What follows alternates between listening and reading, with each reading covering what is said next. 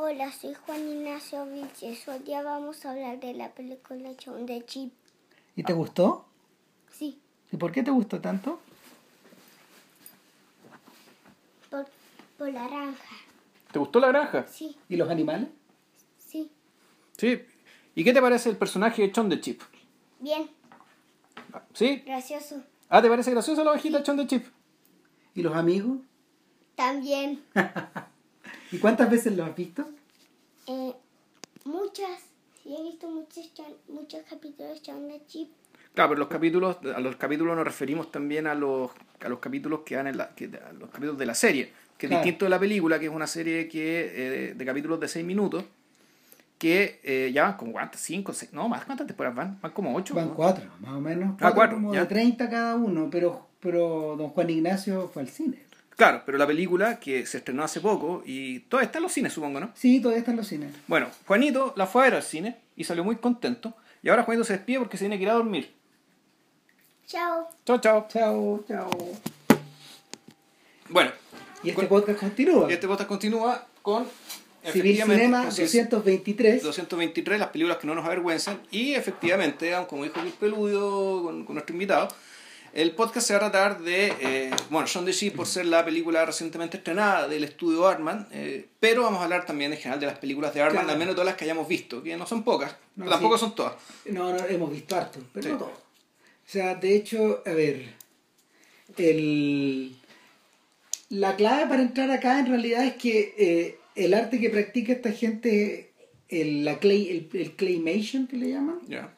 Es, decir, la animación En plasticina, en claro. plasticina, es bastante antiguo y ellos, a ver, creo que el primero, el, el primer, no sé si es de Phil Lord o es de Nick Park, pero es Morph, ese es el primer personaje de Arnold. Ya. Y Morph es un mono de plasticina que es como. Es un mono genérico. Hace un tiempo atrás eh, eh, est- eh, estaban juntos. Habían hecho un Kickstarter para volver a hacer una película de, de Morph. De Morph, ya. Claro, y, Morph es un personaje. No sé, po, eh, ¿Sabéis que viene, viene en medio parecido a Bozo el payaso y a estos personajes de la, de la animación antigua?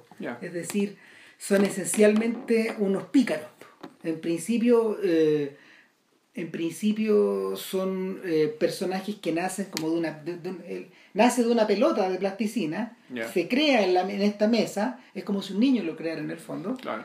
y, y él descubre el mundo, y viaja, y él se inventa un mundo, eh, adopta diversas formas, morph. Ahora sí, obvio. Ahora, yo recuerdo que creo que en Plaza C, esos programas infantiles, la animación de plasticina era como parte del asunto. No sé si Plaza exactamente, ¿cachai? Pero yo recuerdo programas infantiles que eran como esto, como misceláneos, ¿cachai? Que tenían distintas cosas y uno de los episodios era animaciones de plasticina, ¿cachai? Como, como tú bien decías, esto es un arte bastante antiguo, pero yo el recuerdo anterior que tengo de este tipo de animación ya es algo más tétrico, más para adultos, que son las animaciones de Svan Mayer. Claro, yo pensaba eh. en las de Ranking Bass, estas animaciones Ah, televisivas. sí, pues, en eso estaba pensando. Frosty. Quisieron, no, ahí hacían cuentos, pues cuentos Sí. infantiles completos. que No sé si habré visto ahí, ponte tú, este, la- el de la niña, el de la niña y los fósforos, Claro. cosas por el estilo. Sí, son, son, es- es- esos son los tipos que Sí, lo popularizan un poco en la televisión, pero tal como tú decís, eh, la animación con objetos, en realidad, porque más que nada, eh, el stop motion animation, claro. eh, la animación con objetos eh, que inspira a los europeos proviene de de Svan Mayer. Mayer. Y nada, candidato a podcast fijo un día. Sí, no, ese, ese la debemos, pero tenemos que ir harto más, ¿cachai? Igual que, y claro, igual que los hermanos Nosotros Mm. en este momento les anunciamos que estamos en una recopilación de estas cosas, porque Claro, y empezamos con Chon de Chip porque está en cartelera, digamos, y porque nunca habíamos visto, nunca me hablado, habíamos hablado de armas. Batman, no, Mm. no, pues eso que nos gusta tanto. O sea, de Eh. hecho, eh, fíjate que la puerta de entrada, por lo menos para mí, antes que, a ver, pareciera obvio, más que Morph, que es algo que tú puedes ver en retrospectiva Claro. en YouTube, eh, Claro, pero la, Pollito- la entrada de Fuga, obvia claro. debería ser Wallace and Gromit, pero para nosotros fue Pollito Fue en Pollito de Fuga. Fuga, claro. Fue, fue la película que nosotros que se estrenó, se estrenó mundialmente, se estrenó acá al poco tiempo. Fue muy vista acá, fue bien exitosa, bien respetada, bien comentada. Porque bueno, yo- era una novedad, po. el a ver mira en parte era una novedad por la por lo por lo tirado cómo se llama del, del modelo de negocios también porque mm, eh, Pollitos en Fuga alcanzó el eco que tuvo precisamente por ser eh, una película hecha de Artman junto con DreamWorks. Con DreamWorks, sí. Claro, en la época en que DreamWorks de verdad estaba abierto como a, a posibilidades nuevas de poder.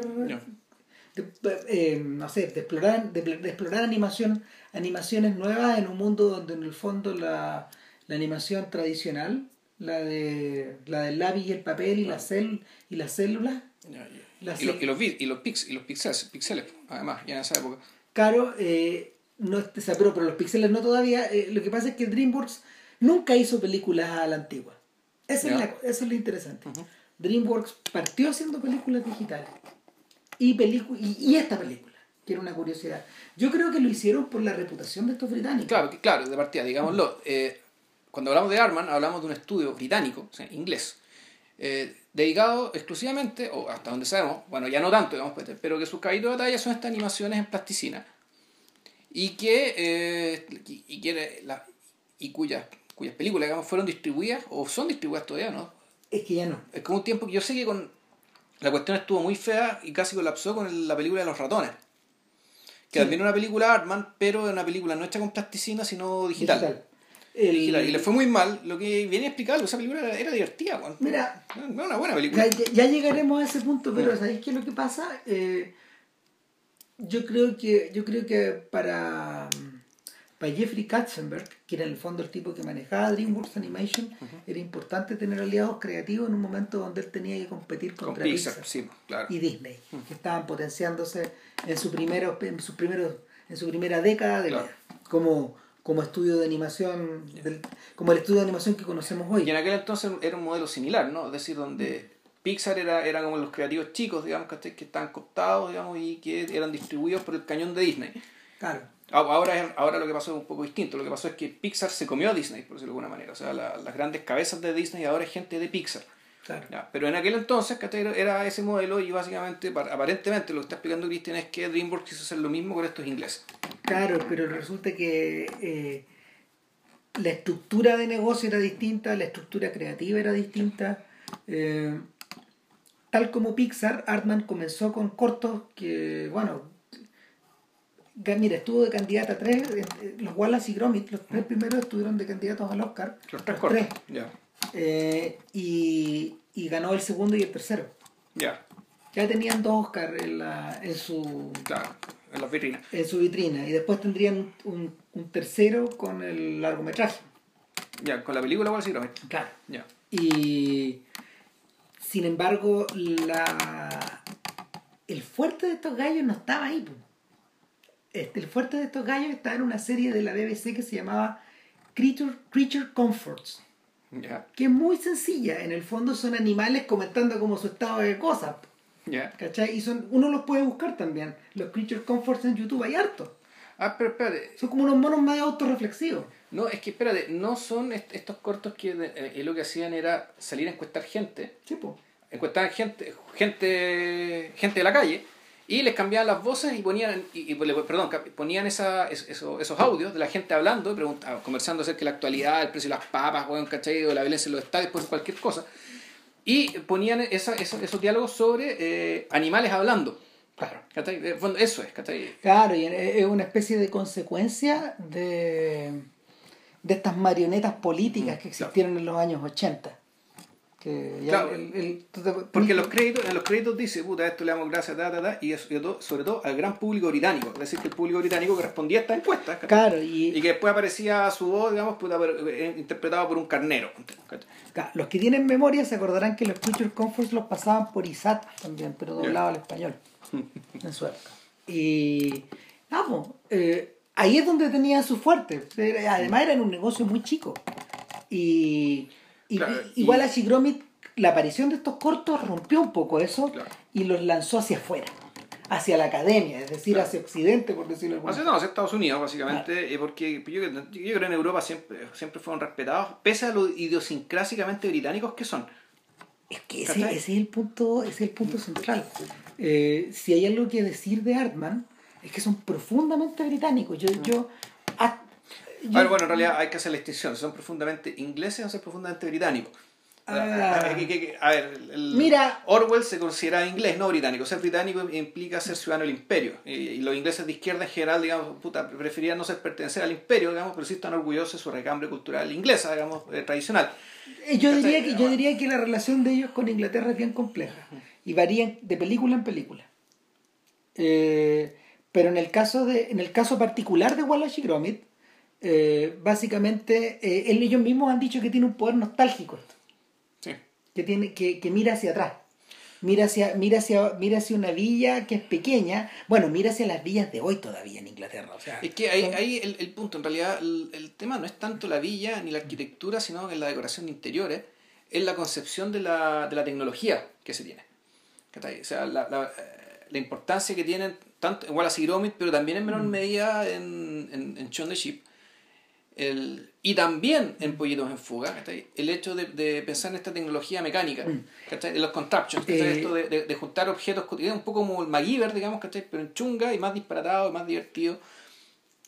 Y, no sé, ¿cachai? El- es- estas cosas, la forma que tiene eh, eh, Wallace de levantarse, ¿cachai? que no esto con la cama que se levanta, que parece un hoyo, que la cuestión lo viste, ¿cachai? esta concepción como de la tecnología, que esta tecnología absolutamente mecánica te va a resolver todos los problemas cotidianos, ¿cachai? Es una cuestión que viene muy antigua. el- los gringos los gringos hablan de estos contraptions como los, los golderismos por Rube Goldberg. Ya. que era un señor que en, la- en los periódicos publicaba esta- estas máquinas que en el fondo no sirven para nada. Sí, finalmente eso es. Es la, es la idea de un capitalismo, a ver, es la idea de un capitalismo y de una era industrial tan, tan localizado, tan perfectamente ordenado, que finalmente no sirve ningún propósito salvo el de existir por sí mismo.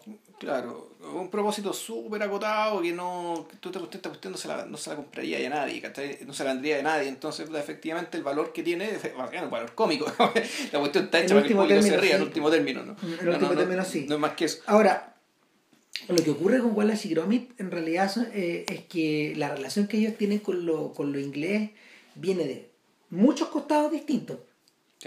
Por un lado está la villa, y por un lado está la villa. ¿A qué me refiero con la villa o en la ciudad? Es un lugar donde, eh, igual que las villas actuales, existe la panadería, existe eh, la estación de tren, existe la estación de policía, pero también existe el abogado, la agencia de viajes, eh, mm, existe, no sé, pues el tipo que tiene el local de sushi, el Tal- que tiene el local de aquí, el de allá. Claro, pero es un mundo autocontenido. Son mundos, son mundos aislados, son mundos isleños. en el fondo. Eso es una cosa. Metiéndonos dentro de la casa, lo que tú decías, pues, Mm. que el cuidado desde, no sé, pues desde el papel mural hasta los sillones, Los- hasta los colores. mm, los colores, ¿no? Y la, Los colores y la, la, la, las la- teteras, las tacitas. la todo. casa de Wallace y Gromit bueno, es como la es como los espacios interiores de ver a, ver a Drake, ¿cachai? Esa cuestión media verdosa, ¿cachai? Avejentada, ¿cachai? Que es un verde que puta es como si hubiera moho, pero no es moho, digamos, sino que es el color de las cortinas, el color de los muebles, el color, de lo- el color del, del papel mural.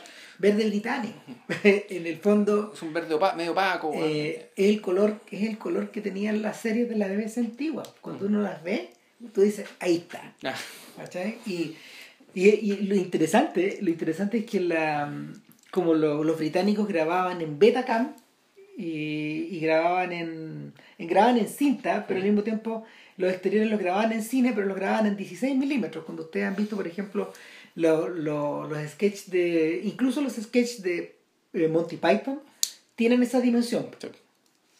y tienen esa estructura y juegan con estas ideas. Claro. Entonces el tema es que los británicos se cuela, pero ni siquiera tienen que mostrar una bandera ni nada, sino tú decís por los colores, ¿cachai? por la, un poco por la ropa, Claro. ¿cachai? por las costumbres, esto tomar té con baguetas con queso, ¿cachai? y un montón de cosas que tú "Ya, esto solamente puede ser eh, Inglaterra. ¿cachai? Esto- et- y no y, y es algo que es parte del asunto, es decir, es innegociable. ¿cachai? Salieron al mundo así. Claro. Era- es, parte, es parte del chiste. Eh, el otro detalle, el otro detalle que también nos liga con el pasado y, y con esta idea, con esta idea de lo exclusivamente inglés, son las tramas. Sí, Porque eh, en cierta medida, en cierta medida, eh, existe de hecho una conexión entre el mundo de Wallace y Gromit y el mundo de la trilogía Cornetto. ¿Cachai? Ya. ¿Cuál es la conexión que, que- de Edgar Wright con, con, su, con su pandilla? Con, con eh, Nick Peck y todo el mundo. digamos. Claro. Mm, Y con Nick Frost. Y, y la conexión es que. Pegg, perdón, claro. La conexión, la conexión que hay por debajo, en el fondo, es la idea de que es un mundo muy bello, muy ordenado, pero que oculta muchas cosas. Hmm. Que hay algo que eh, está siempre el undercurrent, lo que va por debajo. Y, y en, el, en el caso, en el caso de, de Peck, Frost y Wright, lo que tiene que ver, lo que, lo, lo que, lo que hay de fondo es el horror, pues, el horror de tener que contemplarse a sí mismo. Y, y ese horror emerge, no sé, bajo la forma de los zombies, o bajo la forma de. mm, bajo, bajo la forma de la violencia urbana, en Hot Fuzz. Y en- Hot Fuzz, bueno, no, más, más que eso, en realidad lo que hay ahí Y- el- es que el, el, el, era un orden fascista, digamos, que está encubierto. Sí, Claro. Y de, el- de eso se trataba la, de eso se trataba esa segunda película. Y, y, y, el- y, y, y, y- y con la tercera película, bueno, no sé, po, lo que emerge, lo que emerge es el terror a dejar de ser lo que uno es nomás. El terror de envejecer, o qué sé yo. Claro. Mm. Y ahora, en el caso de Wallace y Gromit, esto, no sé, pues está, está tamizado de un montón de. Está tamizado de un montón de humor, pero lo que hay por debajo eh, es como la. Es el permanente temor también a dejar de tener este estado, este, este estado de cosas perfectos. Cuando uno entra a la casa de Wallace, uno ve el cuadro donde está el amo. Claro. O sea, no, es que no puedo, no puedo hablar de amo y perro. El amigo con el amigo, pues, están abrazados. Sí, claro. O sea, es que, nominalmente, claro, eh, ahí el equilibrio, ¿cuál es? El equilibrio es que hay un humano y un animal. Wallace el humano, Gromit el perrito. Donde, uno presume que el, el- donde el equilibrio está en que el humano, supuestamente por ser humano, es, es superior a- a- a- al perro, digamos, subordina al otro, y sin embargo, por inteligencia y por sentido común y porque la capacidad de resolver los problemas en sentido práctico, el perro Claro. es más que el humano. ¿cachai? Entonces, el, de esa manera, ¿cachai? Puta, la, eh, puta, fondo, eh, las historias de Wallace y Gromit puta, te muestran una especie de matrimonio que está bien avenido, está bien avenido como, como o- ot- otras relaciones parecidas, como antiguamente, no sé, pues, el, el esposo, el esposo tonto con la esposa inteligente, digamos, ¿cachai? O en el caso de P.G. Woodhouse, que también yo creo que esto está basado en eso, ¿no? Sí. Esto del, del aristócrata idiota, digamos, ¿cachai? Eh, puta, servido por un sirviente brillante que le resuelve todas las cagadas. Es que está en todo nivel. Mm. En, este mundo está en todo nivel. De hecho, eh, lo podéis contemplar en, en Sherlock y en el Dr. Watson. Pero también lo puedes contemplar en Pete Townshend y en Roger Daltrey. po. Porque Pete Townshend es el tipo de los Who, es el tipo que hace las canciones, es el tipo sofisticado, el tipo que no sé, porque se mata ordenando y arreglando estas cosas, pero depende del cognivo.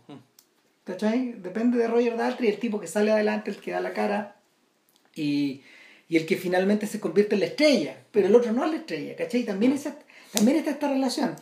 Y, y se repite, se repite en, en, en este mundo anglo se repite en varios niveles. Y mm, no por nada, por ejemplo, en una película que comentamos hace mucho tiempo, eh, el profesor Higgins, eh, él también tiene su sidekick, el otro Sí. profe, ¿cachai? Y el amigo, en el fondo, eh, eh, el, el tipo que representa el sentido común, Claro. eh, que es curiosamente lo que funciona con Gromit. Sí. ¿Cachai? Que Gromit es, Gromit es el personaje que es práctico, el personaje que tiene la respuesta, el Sí. tipo que no gasta, que no gasta tiempo Claro. en, la, en las contraptions, en reordenar este mundo a, a la medida de él. Claro, y un personaje que incluso llega llega a ser un poco trágico porque la de ser el personaje que, que es más inteligente y por lo tanto el personaje que siempre sabe todo, el personaje que siempre entiende todo, no es un personaje que en, en, en un nivel muy profundo está solo. Porque no tiene con quién contar para resolver todas las cagadas, ¿cachai? Porque las cagadas las ve él, igual las no las ve. Y el resto de los personajes son, son, son decoración, digamos, ¿cachai? el, el- el resto de los personajes y el resto del mundo, el que se, el que se entromete en el mundo de ellos finalmente. Claro. ¿Cachai? Lo que está fuera, lo que está fuera de la casa eh, es lo desconocido. Es tan así que desde el primer corto, es increíble, desde el primer corto, eh, cuando ellos van a la luna en el fondo, a Grand Day Out, El Grand Day Out, claro. claro, que, que juegan con esta idea tan británica de a dónde vamos. Y Claro. finalmente los, los británicos inventaron el turismo, como lo conocemos Eh, hoy. Claro, o sea... El origen del turismo está ahí. O sea, el turismo sin armas y el turismo con armas, que, Está ahí. que también lo inventaron. Claro, porque en- en el- conquistaron todo el puto mundo, güey. En ese corto está el, está, está, eh, está el dueño de casa y la señora en el fondo. El perro. ¿no? Claro, que, que están viendo a dónde van y están hojeando cosas. po.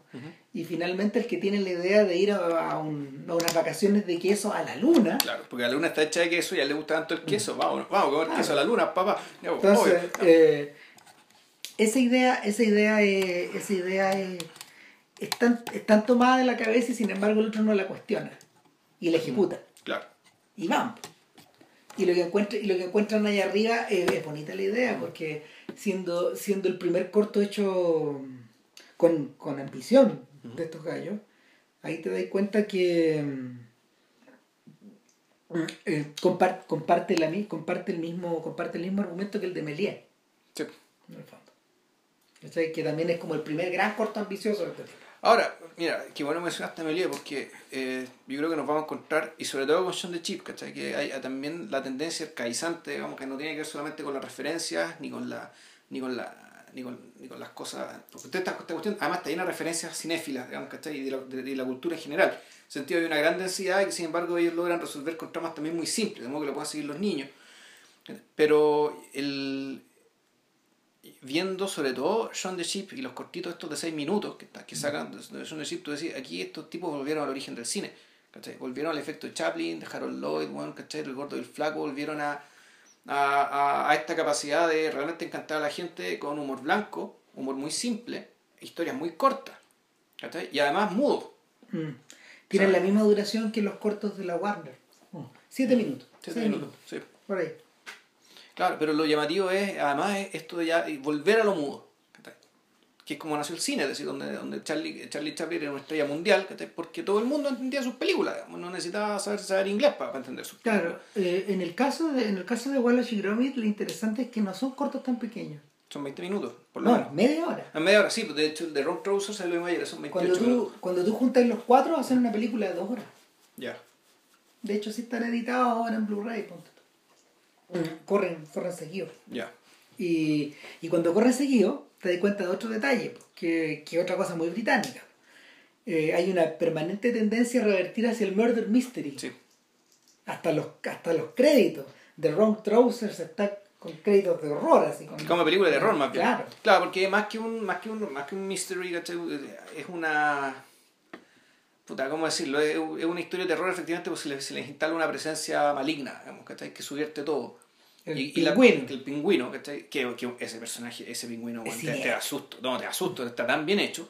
Es increíble, uno de los grandes personajes del cine animado. Puta, es que, claro, aparte que, y eso es lo mejor de todo, ¿cachai? Precisamente haciéndolo inexpresivo, es decir, no tener- no- sin tener que mover prácticamente ni los ojos ni el pico del bicho, ¿cachai? La cuestión, el buen te da susto, ¿cachai? Por su- cuando eh, gestualmente no, gestualmente no... Es que su cara no dice no nada, dice porque nada. creo que por eso da susto. ¿Cachai? Da susto por un lado y eso el otro, ¿cómo lo, cómo lo, cómo lo compensas? ¿Cómo generas el efecto? Eh, también además, con, no cómo lograr estos movimientos medios mecánicos, como de psicópata, ¿cachai? Que está haciendo todo muy bien planeado, muy, muy maquinado. Yo creo que da susto precisamente por eso, porque no tiene ninguna expresión.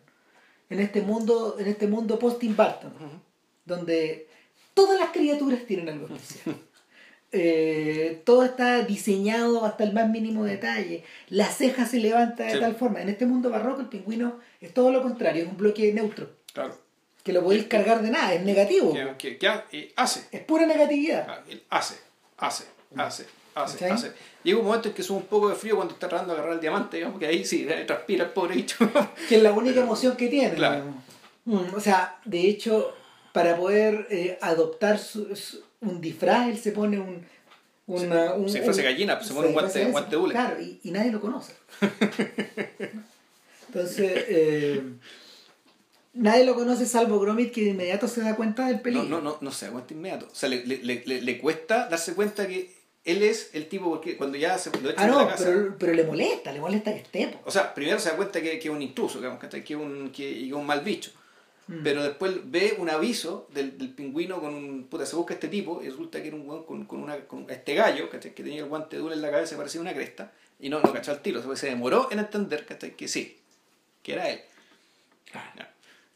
Entonces, eh, la contraparte nunca cachará. No, La contraparte permanentemente está. eh, la contraparte Gromit permanentemente está eh, extasiado ante el mundo. la contraparte Wallace. Pero claro, la, la contraparte Wallace siempre está extasiada ante el mundo, está admirada, cualquier cosa que se mueva lo conmueve, cae enamorado de inmediato, es de amores, es de amores repentinos. Y, y siempre es la misma, siempre es el mismo tipo de mujer. Son estas, estas rubias grandotas, medias pasadas de peso. eh, algunas son un dechado de virtud, como en, de- como en Como en la película. Como en la película, La pero- señora aristócrata está claro. Pero en, en- en la otra película, en A Matter of Love and Death, Ya, no la he la- película Los Panaderos, él se enamora de una de una ex niña símbolo de la, de la harina, ¿cachai? que flotaba en el aire, pero era un tercio de lo que es ahora. ya. Entonces ella inmediatamente se revela como el genio del mal odia panaderos, que los mataba. Uh, Y ellos son panaderos. Y hacen un pan tan rico, se ve tan rico, que, que te dan ganas como de, de llegar y comer.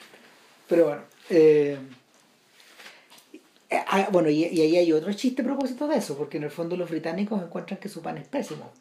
Que los británicos encuentran que toda su comida es pésima y parece que tienen razón. Pero bueno, el, otra cosa es la que aquí estamos llegando a la idea un poco del peso muerto, ¿cachai? Que también es súper evidente en, la, en Pollitos en Fuga.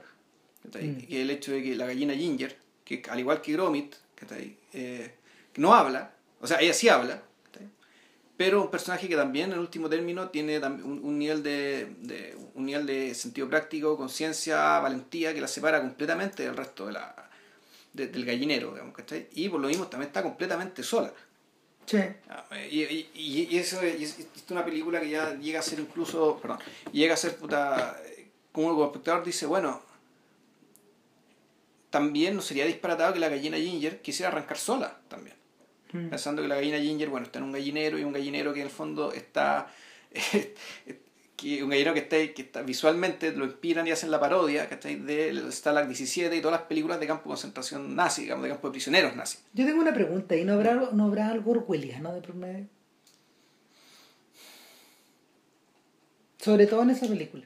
Porque cuando Pollitos en Fuga se estrena, el año 99 para el 2000, eh, principalmente lo que choquea es su, es su estructura de es su estructura de película de fuga. Valga la redundancia. El gran el Pero gran claro, es como, la- el, es como el gran escape, es como está la 17, tal como tú decías. Eh, Los Colditz, me imagino, ¿cachai? Que, que- que fueron importantes en su claro, pero, pero cuando tú sumáis eso, eh, sumáis otras cosas. Sumáis el campo de prisionero, el campo de exterminio, y lo colocáis al lado de eh, las granjas de gallinas, ¿cachai? Las granjas de gallinas eh, en, en este mundo post-McDonald's, Claro. ¿cachai? Donde en el fondo... Es eh, que eso no son ni siquiera granjas, pues, bueno.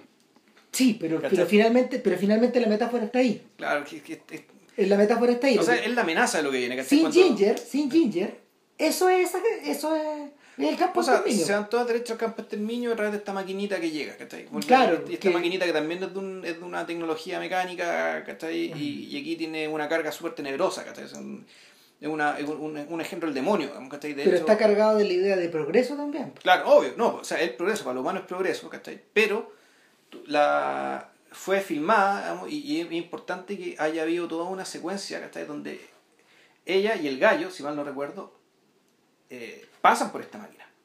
Sí, Pasan por dentro de la máquina. al digamos. final, po. No, eh, no está al final. ¿no están al final? No está al final, no. Yo diría que más bien Yo- al yo- yo principio. hace años que no la veo. Yo diría que eh, eh, no al principio, pero es como el primer tercio. Apenas aparece el gallo y se van a buscar qué, que van a ver qué es esta máquina, qué es lo que qué pasa, qué va a pasar con las gallinas, ¿cachai? Y la máquina empieza a andar y ellos tienen una tremenda como escena de persecución, solo que la máquina no los persigue, sino que ellos tienen que hacerle el quite a todas las cosas, ¿cachai? Todas las funciones, a tuercas, ¿cachai? Brazos y cosas que hace la máquina. Y es, pues, un ejemplo, un ejemplo del infierno. Mm. Entonces, ante eso, eh, la gallina Ginger, digamos. Eh, está, es, un, es un personaje que al igual que Gromit, como puta carga con este peso muerto, ¿cachai? Pero no se puede separar de él. Entonces tú decís, bueno, ahí tendrá sentido el, tema de, la, de la, la estrella roja que está en el, en el, en el escudo de Arman. Donde, va, donde básicamente aquí el valor es, por una parte el valor, el valor supremo, el valor máximo es la solidaridad, ¿cachai? Y es puta, jugarse a recar el pellejo incluso por aquellos, ¿cachai? Que la película misma te, te lo hace ver, digamos, ¿cachai? Puta, que no están, entre comillas, a tu nivel, o, sea, o que no, no pueden ayudarte tanto como tú los puedes ayudar a ellos. Bueno, ahí es donde, ahí, allí, en ese punto, donde Artman y DreamWorks están mal avenidos, Ya. Ah, por eso te la cagé. ¿no? Ah, No, no necesariamente, pero no, no quedó la cagada, a ver, quedó la cagada por un montón de razones, pero también por esa. Porque DreamWorks no, no podía marketear una película así.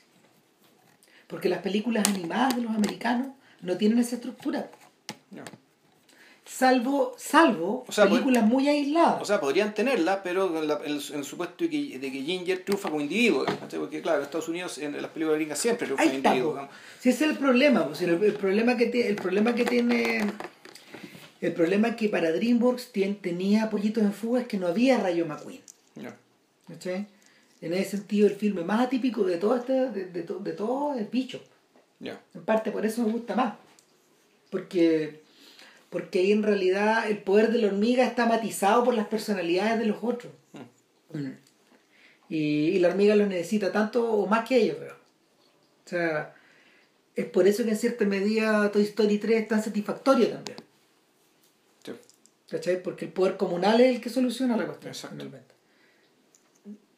Pero, pero en el caso de, en el caso de Pollitos en Fuga, eso está tan magnificado, finalmente. Está en extremo, en realidad. Claro. Está en extrema la simetría entre la gallina Ginger y todos los demás. Claro, eh, que no. el- la gallina no se distingue de ninguna otra, físicamente. Por salvo el gorro. Claro.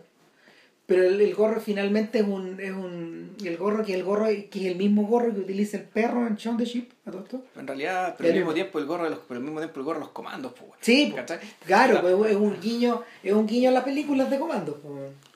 Y entonces, el, la aparición, la aparición de esa película, la aparición de esa película en el mundo de Shrek. ¿Cachai? Que es un mundo, que es el mundo de un de un ogro que es distinto y que busca aceptación y se, y se busca aceptación eh, o sea, y al buscar aceptación él se encuentra con la princesa pero cuando la princesa misma está convertida en ogro y elige quedar convertida después en, en ogresa. En ogresa, claro. claro. Y ahí veis que está todo ahí, ahí veis que cagó todo. O sea a mí me gusta mucho Shrek pero yo tengo que entender que en el fondo eh, su odisea de autoconocimiento está un poco mirándose el ombligo. Y, Sí. Y eso se refleja también con perfecta simetría en la forma en que la película misma se mira el ombligo jugando con eh, la tradición de los cuentos infantiles, la tradición de las películas infantiles y en último término la tradición de Hollywood Claro. y cómo trata los cuentos de hadas. Bueno, esa es la primera película que tenía algo de interés, porque después la cuestión ya se convirtió como en parodia social, ¿cachai? Pero parodia, parodia de la... Mal, pues. Nada, o sea, parodia como ya el espectáculo, la farándula, bueno, ¿cachai? Como que por ahí anda pero, tiros, pero, pero eso también estaba en la primera. Sí, Eso también está contenido en la primera. Pero no es por- chico, po, No weón, por nada, Ah. no por nada. Eh, el, el rey, de, el, el, el, el malvado, este tipo Lord- que Lord tiene- Marquand. Claro, Lord Marquand es, es una caricatura de, Sí, un- Mike- de Michael Eisner. Michael Eisner, sí. El jefe de ellos. Mm. ¿Cachai? El jefe, o sea, no, el jefe, el, el El ex jefe de Katzenberg, el jefe de Disney en aquella época. Entonces, eh, la, ¿cómo se llama? Las lecturas, las, las, las metalecturas las podía hacer hacia abajo ya. Pero claro, todo revierte hacia el espectáculo. Sí. Si finalmente, si finalmente el, el ogro el ogro y el burro no tienen, o sea, el ogro y el burro dejan de empiezan a perder como solidez.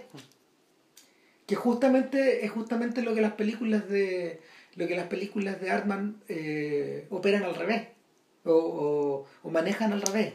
Van ganando solidez los personajes en la medida que se asientan, sobre todo los recurrentes. Eh, y eso pasa, por ejemplo, cuando eso pasa cuando vas a la eso pasa cuando cuando te pones a observar qué es lo que ocurre en qué es lo que ocurre con eh, la película de Wallace y donde la dinámica en la que confluyen todos los intereses de estos gallos se encuentra pero a máxima velocidad ¿Cachai? ahí está ahí, de, hecho en esa película yo creo que es la que yo creo que es la, es la que sigo disfrutando más de todas pese a que me gusta más Pollitos en Fuga Ya. Puta. En realidad, ¿qué puedo decir? Bueno, Wallace y Gromit yo creo que le tiene la gracia, ¿cachai? Y esto ya para entrar de repente, para empezar ya a mencionar, el- a compararla con la, la, la con Sheep. eh, la transición del, del corto al largo nunca ha sido fácil. No. El hecho de agarrar una, un- una familia de personajes, por decirlo así, y un mundo, digamos, donde estos personajes habitan, ¿cachai? que tú estás acostumbrado a mostrarlo en 20 minutos o en media hora. ¿cachai? Y eso, convertirlo en largometraje, ¿cachai? eso puede dejar heridos. ¿cachai? Eso ahí, ahí- hay, hay, hay elementos de la traducción, en el fondo del cambio de género, ¿cachai? que pueden ser problemáticos. Yo creo que en Shaun the Sheep se produce, esa, se, produ- eh, se produce ese problema. ¿cachai? Pero en Wallace y Gromit me da la impresión de que la cuestión en realidad eh, pasa de una manera pasa de una manera súper natural. No les cuesta nada. De partida, bueno, de partida es porque eh, encuentran un. eh, más que encuentran, eh, elaboran una trama sobre una premisa lo suficientemente absurda. ¿está? Como que. Y que no traiciona para nada los cortos anteriores. Claro, y no, no traiciona ¿cachai? el, el hecho de que el hecho de que del pingüino se ponga una, un, un guante ¿cachai? y, nadie, nadie, nadie lo reconozca como un pingüino. ¿cachai? No, Ese tipo, ese tipo de, de- de absurdo. Y, y claro, y, y- y la otra, la otra y, la otra manera, digamos, en que tú puedes ganar, eh, ganas minutaje, ¿cachai? Y, y- aumentas la, la densidad de tu historia, es con los, con, con los personajes nuevos. Es decir, del cuento pasar a la novela, por decirlo así. Y la novela, para poder sostenerse en general, necesita muchos personajes nuevos, muchos personajes, muchos buenos personajes, y muchas buenas historias paralelas. Eh, Bueno, las películas de y Gromit no son tan largas, por lo tanto, sigue habiendo una historia principal, digamos que es bastante evidente. Pero, aún así, hay más mundo, hay más personajes, digamos. Y, y esos personajes están tan bien delineados, ¿cachai? están bien, están bien escritos. Y, y además, bueno, como en la medida que también que la medida que agrandáis el mundo, también se agrandan las posibilidades de hacer más chistes, ¿cachai? Y puta, da la casualidad que además los chistes eran buenos. Entonces, claro, chistes como por ejemplo esto que el policía se llamara el PC Macintosh. El PC, el PC es, es Police Constable, que- constable, el, el oficial Claro. de policía, digamos. Que puede tener apellido Macintosh. O, o toda esa parte en que eh, en, en la, está todo el pueblo reunido en la iglesia porque está este, este monstruo, este conejo gigante, ¿cachai? Y, y Y realmente... volvemos a esta idea, este- es, es- esa Sí, idea. no, es- soy la película de terror, es Frankenstein. No, y Claro. esa idea es dieciochesca. Sí, claro. ¿Cachai? Pero fílmicamente hablando, esto está tratado como si fuera Frankenstein. Claro. Es Frankenstein. Y de hecho, la, las aspiraciones científicas de, de Wallace y los resultados desastrosos de esas aspiraciones científicas, digamos, son propias de Frankenstein. No, pero me acuerdo el chiste de que realmente están diciendo por qué es un monstruo y empieza a sonar un órgano, ¿cachai? De música de terror. Y claro, esta es música, música no diegética, ¿no? Mentira, era la viejita bueno, la iglesia que se pone a tocar el órgano y la hacen callar por ponerse a wear. Y que, que una, es una es un chiste recurrente. Vuelve una y otra vez en las películas de. Están todas. Sí, y, y también está, ponte tú, en la... En Shaun the Sheep, ponte tú también. pues, No, están todas, están todas las películas. Sí. Hay, una broma diegética. Claro. Entonces, puta, el, la, la batalla de los vegetales, puta, tiene la batalla de las verduras en realidad, porque estamos en Chile, lo que vamos a los vegetales, los, ve- los ve- Pero vegetables es The verduras. of the Were Rabbit, pues, The Werewolf. Claro, pero, claro, eso fue reducido como la batalla de los vegetales. Mm. Es la maldición del hombre conejo, que es en realidad Claro. es el nombre real. Puta, f- funciona por, por, por todos estos motivos, funciona por algo que yo creo que, eh, por algo que la película Shaun the Sheep no tiene, que es el malo, que es un buen malo. El, el malo de la película de la batalla de los vegetales era un personaje bien repugnante, pero al mismo tiempo bastante atractivo.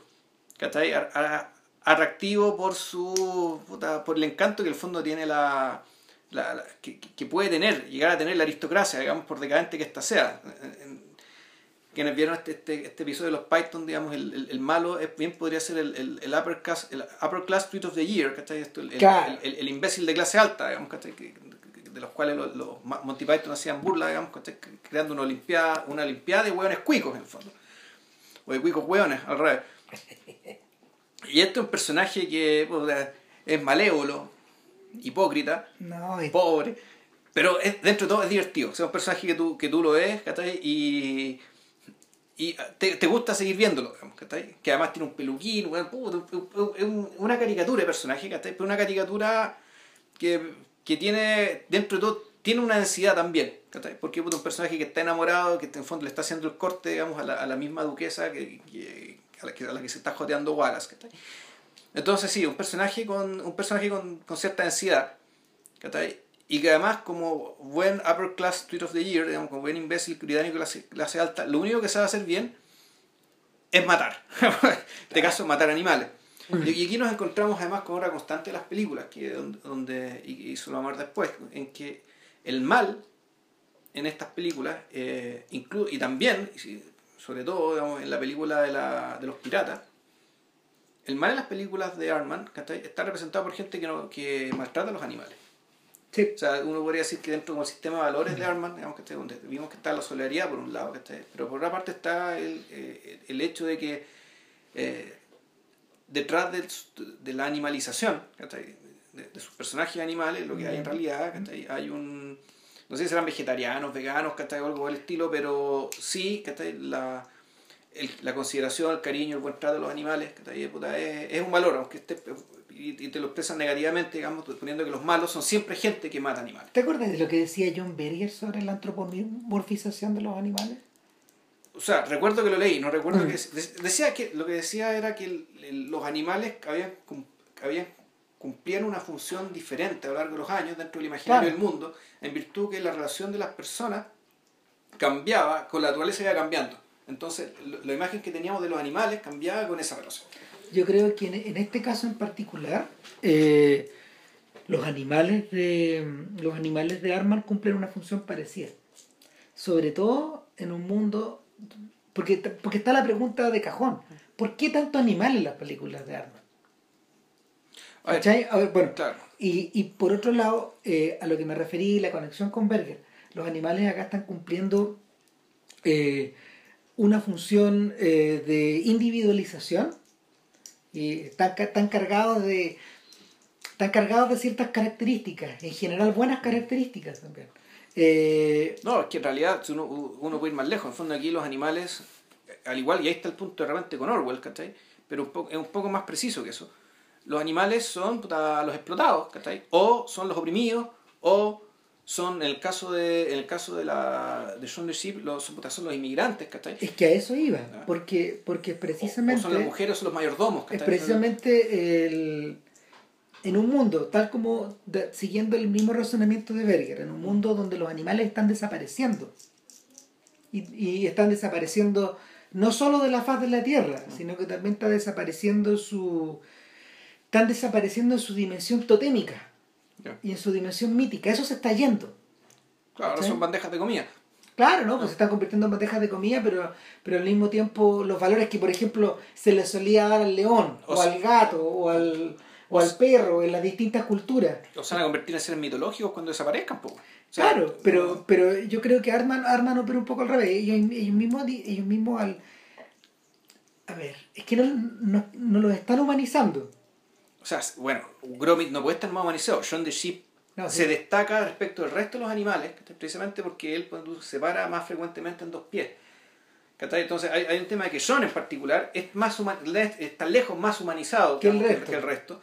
Y, y bueno, y, y dado que la única forma de inteligencia que nosotros conocemos es la forma, eh, la forma humana, eh, e- esa inteligencia se expresa en mayor humanización. O sea, Mm. la mayor inteligencia y la mayor humanización son lo mismo, son sinónimos dentro, de- de- de- dentro de este universo. ¿cachai? O sea, la- las gallinas de Wallace, de las gallinas de Huevito en Fuga en realidad son como uno piensa que son las gallinas, gritonas, escandalosas y esencialmente inútiles. ¿cachai? Y, y, y se pierden en la multitud. O sea, se pierden en su propio cacareo. Claro. ¿cachai? ¿Sabéis que ahí, por ejemplo, donde yo encuentro que. de- donde yo encuentro que falla Flash Away y es menos interesante? ¿Ya? Eh, no, pero no sé si no sé si irme directo para allá, digamos, o terminar lo de Wallace y Gromit. No, terminamos con Wallace y Gromit. Claro. Y de ahí volvemos a lo otro. porque Volvemos, a lo que se nos dé las pelotas. Lo que pasa es que. Lo que pasa es que el, en, el, en el mundo del largometraje, en el, en el mundo del largometraje, eh, el exterior está tan bien delimitado, está tan bien ordenado, que yo creo que por primera vez eh, en una película de Arman tiene la sensación de un mundo habitado entero. Eso no ocurría, por ejemplo, en el caso de la de la de los pollitos en fuga porque por dos Es razones. que era un campo de concentración, pues, o sea, Era un campo de concentración. Por otro lado, los tipos, los tipos animales estaban súper determinados. Pero en pero además tenía, tenía, que, tenía que tomar en cuenta de que era, un- era una película de género. tipo. Pero Wallace y Gromit también es una película de género. Sí, pero no. A propósito Ah. del... ¿Sabéis por qué no? Porque en el fondo es más bien una historia de costumbre, que es, lo, que es algo que, los- que los británicos hacen muy bien. No, yo creo que en lo esencial es una, es una película de género que está montada sobre una está montado sobre, sobre las costumbres, digamos, y en realidad, es que en realidad dicho de otra manera, toda la serie Wallace y Gromit, uno podría, o sea, cada Wallace y Gromit es una serie de costumbres, de las costumbres de Wallace y Gromit. Eso es lo que aquí cuando se abrieron el mundo, digamos, ¿cachai? Bueno, aquí contaron además las costumbres del pueblo. Claro. ¿cachai? ¿Por qué? Porque probablemente las, costu- las costumbres cumplen un poco esa función que decías tú, ¿cachai? En el, fondo, el, el, el retratar estas costumbres, ¿cachai? En el fondo retratar este mundo más o menos armonioso, digamos, ¿cachai? Que se ve perturbado por, Mm. ¿no? por, eh, por, este, por, por el algo que venga, digamos, ¿cachai? Hay otra pregunta que tengo. Eh, A ver, eh, cuando uno observa, cuando uno observa el personaje de Wallace, que a ver, está retratado, está retratado, no puede ser más, no puede ser más inglés su, su manera de, de vestirse. Sí. Pantalones de pana café, Ese, eh, ese, ese chaleco verde que tiene. ese chaleco verde, la camisa blanca y la corbata roja. Claro, Eh, pésima dentadura. sí. ¿cachai? Eh, pero, ah, pero, pero su rostro, su rostro es como el de un idiot savant. Es decir, como esto Orejas grandes. Claro, eh, y al mismo tiempo, este, y, y, y- y a, eso, a eso iba en el fondo, porque existe la tentación de ponerlo como un idiota finalmente, pero no es exactamente un idiota. ¿Cachai? Eh, hay algo en la confianza ciega que Wallace, o en la confianza desquiciada que Wallace tiene por el progreso, que es lo que mantiene esa casa dando vueltas finalmente. Sin, sin las aventuras de Wallace, no habría nada. No, claro. ¿Cachai? Y ese es precisamente el contrapeso que tiene contra este otro señor burgués, digamos, que está ahí, que teje. Claro. ¿Qué más? Eh, en cierta medida, Wallace, es- perdón, Gromit es el, Gromit es el que soluciona los problemas, pero también el poder de la reacción. Sí. O sea, Porque él no quiere que nada cambie. no, él, él mantiene todo andando. Mm. Vamos, en el fondo, claro, eh, eh, y tam- también está aquí el orden y el progreso, digamos, ¿cachai? El tema es que los progresos de, de Wallace Son circulares, pues no, no te llevan a ningún lado. no, llevan algo, pero son progresos que no los vemos en pantalla. Es decir, Wallace, eh, Wallace inventa, ¿cachai? Efectivamente esta máquina para capturar conejos, pero no vemos, que, no vemos cómo la inventa. No. ¿cachai? O sea, vemos que la máquina ya está inventada. En, Sí, la, no en A Grand Day Out lo que hace es como sentarse a dibujar el cohete y dibuja un cohete de un niño. Claro. y le pone fuego ah, y lo raya y se- en el fondo él lo imagina Claro. una y otra vez Eh, fíjate que en las BBC Proms de hace unos años atrás cuando cuando se gestó esta idea de la de la review musical de Wallace y Gromit que se la llevaron de gira por el país con la orquesta con una orquesta sinfónica entonces ¿en qué consistía? es un poco la idea de hacer en vivo más fantasía todo eso empiezan así, claro. Imagínate, imagínate la fanfarria, como el, Los chicos como locos aplaudiendo. No, y la gente aplaude Sí, y así. ta, ta, ta. Debería, debería echarle una mirada. Bueno, eh. Está para bajar por ahí. Con Juanito lo vamos a ver, ya vimos de Ron Roses con Juanito día. No. Bueno, total que lo que ocurre es que ahí, eh, todo, ahí mientras tocan, no sé, pues, piezas como clásicas conocidas, eh, el suspenso se mantiene hasta el final porque Wallace va a estrenar su concierto para piano. Entonces, incluso eso, te se- a ver, eso se traslada incluso a eso. 4 minutos 33 segundos. Claro, en el Albert Hall. Ya. Claro, entonces, entonces ahí tenía esta, ahí tení, ahí tení la culminación de esta idea. Aquí se nos vino, se nos vino a arrimar el gromit acá. Oh. Uh, sí, sí, Y- ya, sí, sí. Ya, Ya. y el, el, el tema, el tema es que eh, DreamWorks siempre pensó que esto era demasiado inglés. Ya. Y tenían razón. Y tenían razón, porque cuando llega el, cuando llega el momento de aprobarle Flash Away, eh, que parece que se llama lo que el agua se llevó, Así, así se tradujo acá. Claro. Eh, era, era, era una exaltación, era una exaltación tan grande de, de un, de un- de hasta, de hasta no sé, por el, el britanismo más mínimo. Pero, que- pero que, sí, que- pero que al mismo tiempo, pero ese era un britanismo chauvinista, que estaba plagado de banderas, que estaba plagado de emblemas. Claro, Donde el britanismo no estaba tanto en los modos, ¿cachai? Porque en el fondo el tipo, el protagonista de Flash era un buen con smoking, ¿cachai? Podía ser James Bond que tenía acento británico, digamos, ¿cachai? Pero por último, el smoking es, mundial, es internacional. La personaje femenina es una mina así como Warrior, así, una, una, una- una mina bien amachada. es. Lila de Futurama, eso es. po. Podría sí, ¿cachai? Y también era, era inglesa porque tenía una bandera inglesa en la cuestión, pero ella no, no era, in- pero no sé si me entendí. Sí, ¿cachai? no, sí. Sí Hay una parte en que... pero hay un que- detalle, hay un detalle. Y, y yo mirando la película decía, es, es como una Inglaterra de postal, ¿cachai? ay, pero este ratón, ¿eh? ¿O no es Tony Blair? Busqué por internet y un tipo se había hecho la misma pregunta y puso la foto. ¿eh? Con, el- con la, con Con la la sonrisa, sí, con esa sonrisa y el pelo peinado para arriba y la- claro y se parece un poco a Michael Sheen también Claro. ahora Pero es que volvemos al tema, es una Inglaterra postal. Sí ¿cachai? pero pero viendo la película viendo la película como como en Armas no son brutos eh, hay una doble mirada también ¿Cachai? Por un lado está esta exaltación de lo ridículo, de la ridiculez, digamos, y, y finalmente, no sé, pues la película, la película es como un filme de Bond en muchos niveles. Sí, pues.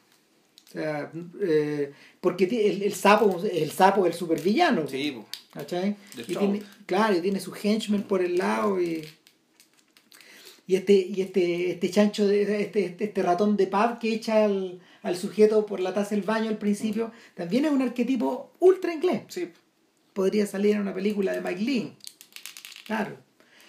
Eh, yo diría que yo diría que bueno a propósito de que hay de que hay bromas a buscando a Nemo y otras películas de, hay un montón de otras películas animadas eh, uno podría buscar conexiones con uno podría buscar conexiones por ejemplo justamente con ese con ese tipo de películas de Pixar Ya. y, y yo creo que en el fondo esto está hecho un poco por bajo la presión de los gringos de tener un producto digital Ahora, lo increíble es que, pese a todo esto, porque para mí son concesiones, ¿cachai? Esto fue una Sí. concesión al público, ahorita- al público Sí. estadounidense, ¿cachai? Hacer esta cuestión caricaturescamente inglesa, ¿cachai? O sea, hecha como que ya, esta cuestión va a ser inglesa, ¿cachai? Pero hacer para que ustedes se rían de Inglaterra, en el fondo, ¿cachai? A diferencia de Wallace y Gromit, que no está, no está hecho para que te rías de Inglaterra, ¿cachai? No, esto está pues. hecho para que tú te rías de otras cosas y sucede que todo esto transcurre en un lugar que tú, ¿cachai? Que Inglaterra, pero a todas luces, pero O no sea- aparece una puta bandera, ¿cachai? o sea al revés yo creo que igual las hidromitas a esta altura son tesoros nacionales Sí, bo.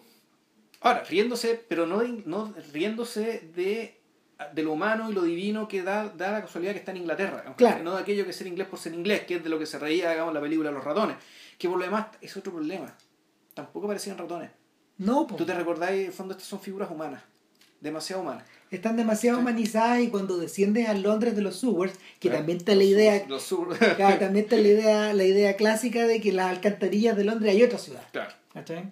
O sea, que es una, es una idea absolutamente moderna, digamos, ¿cachai? Ya el- el- o sea, es moderna, yo creo también europea y que tiene que ver con, con, pero es con- con- victoriana también Pero no sé, pero estaba pensando en las películas de Fritz o- y, Mm. y las películas también francesas donde se supone que debajo, que debajo de la sociedad normal hay, tanto físicamente como socialmente, una sociedad paralela, cuyo orden es el que, el que hace posible el orden de arriba.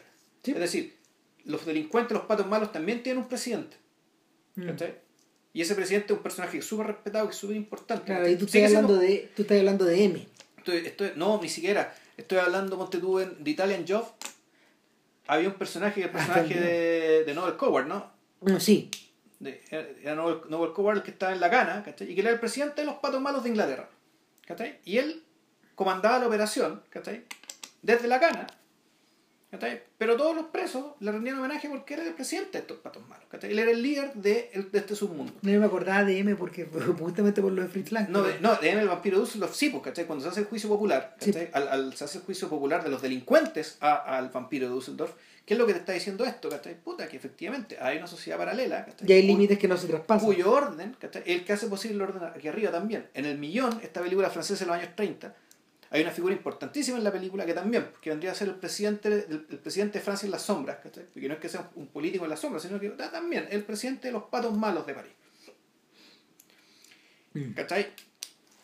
Y aquí, claro, aquí está un poco esta idea de que, puta, también debajo, ¿cachai? Hay otra sociedad paralela. hay un Hay Londres que tiene hasta la torre de Londres Que, que- Tiene- que en el fondo la- un- que se replica. que Tiene se- el puente que- de Londres, Se tiene el replica todo. Ben y todo, Claro, claro, está todo replicado. Está todo replicado. Y ahí es donde yo creo que se me cae un poco, porque finalmente lo que está replicado, lo que está replicado, Es la- este- esta es la postal. este- exactamente. Sí, es la postal. Sin embargo, en pero, Shaun es- the Sheep, pero aún así la película funciona. O sea, sí, dentro de todo no, funciona igual. una, sin embargo, en Shaun the. Sheep, eso, ese problema está solucionado. Es que sea una ciudad cualquiera que no tiene hitos reconocibles. Sí. Y además, bueno, está todo el desafío nuevo de que transcurra en una gran ciudad. Bueno, eh, yo creo que yo creo que ahí le debe más de la cuenta a Babe 2. Pero Ya. ya vamos a hablar de eso. Porque hay que hablar de los piratas. Finalmente, Sí, hay que hablar- sí. finalmente la película Los Piratas yo siento que es como el espejo de, los de Flash Away. Ya. ¿cachai? Es mirar hacia atrás. Pero es un mirar hacia atrás eh, desde el punto de vista carnavalesco. Es medio parecido a la operación que hace PJ Hogan en su Peter Pan. No, no la he visto. Eh, oh, deberíamos. pues Yo creo que ese, es candidato a podcast. Ah, chucha, ya. Sí, porque a mí me gusta más, ah, me gusta harto más que Muriel, la, la boda de Muriel y, y la boda de mi mejor amigo. Y el finalmente lo que ataca a Hogan ahí, lo que ataca a Hogan y de lo que se preocupa, eh, es algo que por ejemplo Spielberg trata de agarrar en Hook, pero como que no- como no es británico no le da nomás. Ya. Y, y es la es la sensación eh, Hogan prim- tampoco es británico, es australiano. Sí, pero bueno, ya. pero para, para estos efectos sí funciona. Sí, ya. Eh, el primero, primero esta idea de que eh, hay un mundo cerrado. ¿cachai? Y hay un mundo que se, hay, un, hay un mundo cerrado y ordenado. Eh, en segundo lugar, este mundo tiene características mágicas, pero al mismo tiempo ultra teatrales. Y en tercer lugar, cuando ya te preocupáis de lo teatral, eh, tú ves la dimensión de. tú ves la dimensión eh, rocambolesca de la ficción el lado rocambolesco de la ficción es algo que es algo que es algo a lo que se suele eh, recurrir una y otra vez en cierta en cierta en cierto entretenimiento británico incluso por ejemplo en el en los shows en, en la- en las bandas musicales de los 60 esta idea de esta idea del esta idea de la revista o del show de variedades o del music hall ya. y esta idea del topsy-turvy, finalmente. Sí. Claro. Eh, el, en, en ese saco podéis meter desde los Kings y los Rolling Stones hasta Gilbert y Sullivan. Pero también podéis meter a, a- a- cosas como esta película de los piratas. Y, y está, es tan barroca y está tan cargada de un montón de. Está tan cargada de un montón de referencias, detalles, chistes, Sí. música. eh, exultante por todas partes. Sí, es bien extrema la weá. Es bien extrema en todo. Sí, eso tiene razón. llega a ser difícil de digerir en Es, algún momento. es- es una película donde además pasan demasiadas cosas. Casi no es para niños, niños pequeños. Y yo creo que su público es de nueve años para arriba, Sí, probable. porque está muy cargada de estímulos y porque los personajes en realidad, eh, los personajes en realidad están muy cruzados como de, están muy cruzados y muy cargados de otras referencias para poderlas entender mejor. De hecho, en ese sentido, la película sale perdiendo cuando tú la comparas con Los Piratas del Caribe 1 que es la película que de verdad yo creo que es la que es la que ordena mejor ese mundo esa clase de mundo Sí. O sea el no, es buena película. Sí. La- es muy entretenida está muy bien hecha y y, y nada no por nada no por nada el pirata es Kid Richards ¿no? el pirata de Johnny Sí. Depp ¿cachai? o sea Claro. incluso Él, él se inspiró expresamente y lo ha reconocido en Keith Richards. entonces, entonces esa, esa, toda esa deuda está expresamente reconocida. Y el y en el, en el caso, en el caso particular de esta, de esta otra película, Los Piratas, yo creo que sale perdiendo en comparación. Porque son demasiadas cosas, son demasiados detalles. Yo trato de acordarme, digamos, es el gallo el protagonista, ¿cierto? Es un gallo, No, no, es un pirata de verdad. es un pirata de Son verdad. humanos. Ni me Es con acuerdo, humanos. imagínate. Es con humanos. El, es con humanos. Hugh Grant hace el pirata capitán. Claro, y los piratas. ojo, que Hugh Grant hace del ratón en Flash Away. Ya.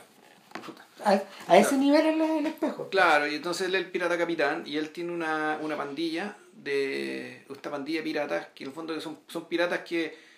eh, El pirata capitán es tan buena leche, pues, trata tan bien a sus compañeros, ¿cachai? Y es todo tan fraternal el barco pirata que puta ya no parecen piratas. po. Entonces el resto de los piratas como que los menosprecian por ser muy poco piratas. po. Entonces, cuando tienen que ir al Oscar de los piratas, nunca ganan ni una hueá, pues. No habrá sido un, un- no, no- no habrá sido un metacomentario sobre lo que les pasa a ellos. Lo que pasa es capaz, pues, ¿cachai? Que en el fondo esto de que ya no ganaban nunca. Y, y bueno, en, en Flash to Way también está el chiste de que la selección inglesa, digamos, ¿cachai? También pierde siempre. Que habían perdido con Alemania penales, bueno, como el trauma que tiene. Esto de no ganar nunca, ¿cachai? En fondo que no ganan nunca. Y claro, son humanos y que el, en algún acceso de ira, digamos, ¿cachai? Por, ese era el tema. que, Si mal no recuerdo, era como el pirata era tan poco pirata. Él tenía que, para ser más pirata, creo que se deshacía, o para lograr algo que él necesitaba, y no me acuerdo, se deshacía de su pájaro dodo. Ujú. ¿Cachai?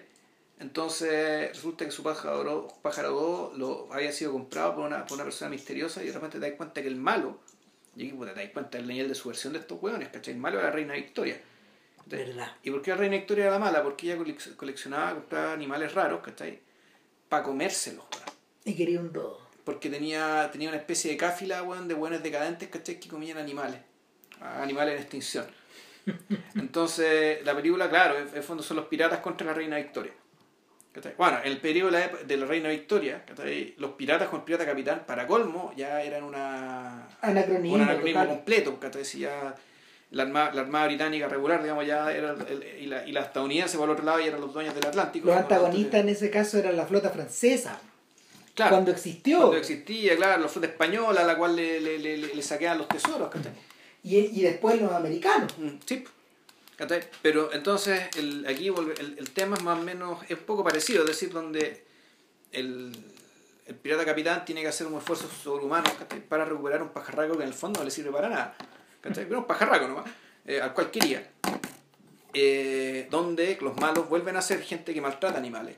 Eh, puta, aquí en este caso ni más ni menos que la reina Victoria, weón, ¿cachai? La madre de Europa, eh, de, de la realeza de Europa, y, y donde y donde también bueno ahí dado como era una película que transcurría tenía tenía ¿cómo se llama esto? esta ambientación relativamente histórica en, en, Chunga ¿cachai? se da el lujo también no sé porque que apareciera Marichelle y bueno ¿cachai? creo que aparecía Lord Byron Darwin bueno, que están como carreteando en, un- en una taberna entonces eh, se, se prestaba a ese tipo de chistes ¿cachai? de modo que claro los, los, los, adultos que iban a ver la película con sus hijos ¿cachai? Pues también, lo, también lo pasarán bien. Pero en este caso es una película, yo creo que es una película más atípica. Eh, porque involucra una... Claro, involucra, involucra una referencia ya, ya más compleja.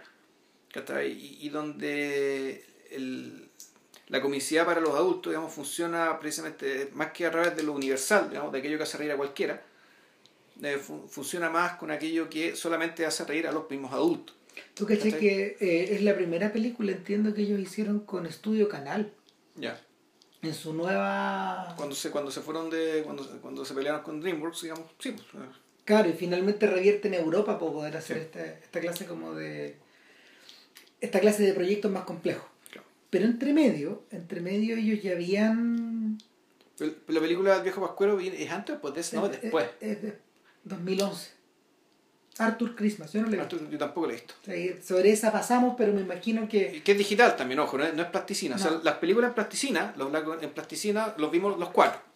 O sea Mm. la, de los piratas la de El pollito en fuga Wallace y Gromit y la que se estrenó actualmente que son de Sheep Eh, y como te decía, pues entre medio, mientras trabajaban en la película Los Piratas, ellos empezaron a hacer este spin-off de Wallace y Gromit. ya.